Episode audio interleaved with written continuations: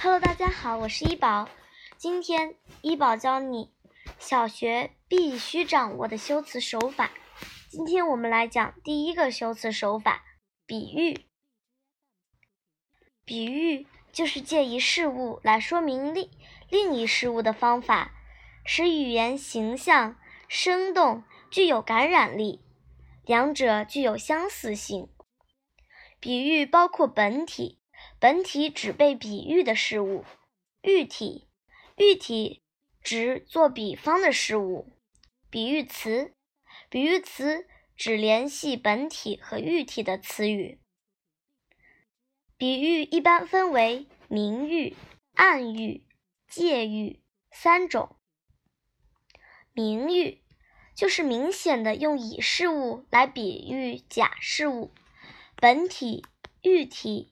比喻词都出现，比喻词有如、如同、像、好像、似、像什么似的、好比等。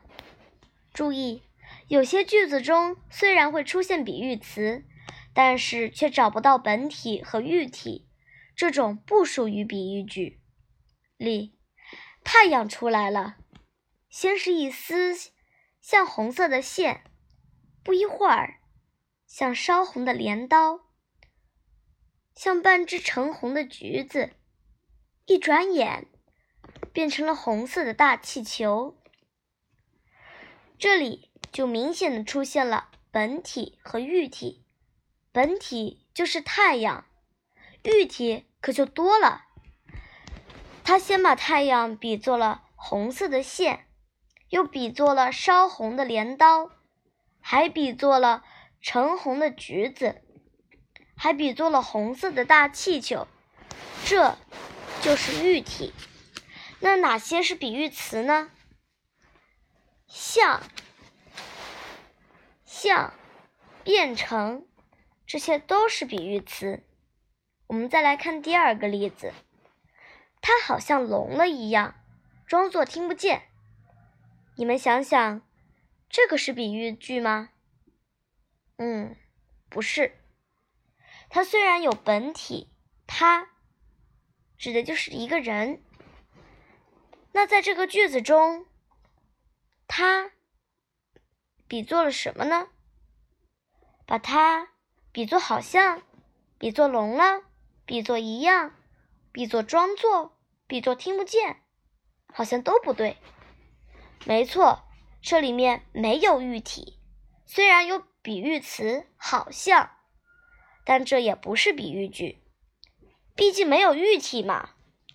所有的比喻句至少要有本体、喻体、比喻词，这没有这三点，如果没有比喻词，那也至少会有本体和喻体，有这两点，它才算是比喻句。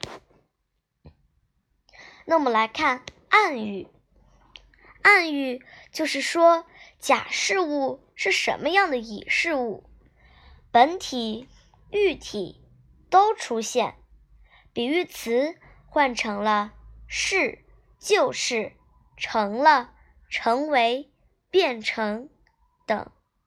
例：白天，湖水是一面明亮的镜子。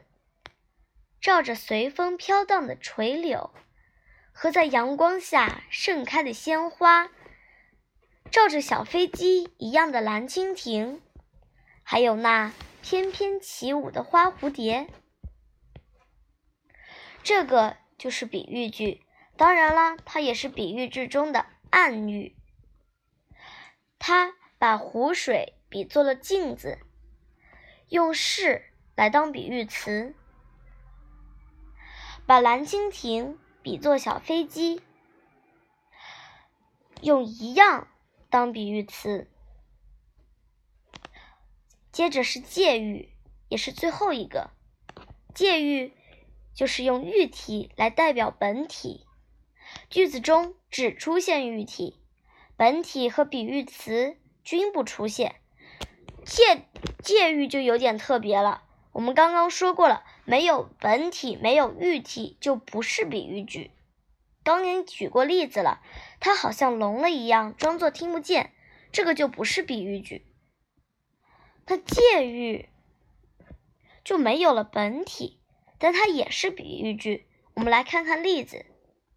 我就知道，我们之间已经隔了一层可悲的厚障壁了。我也说不出话来。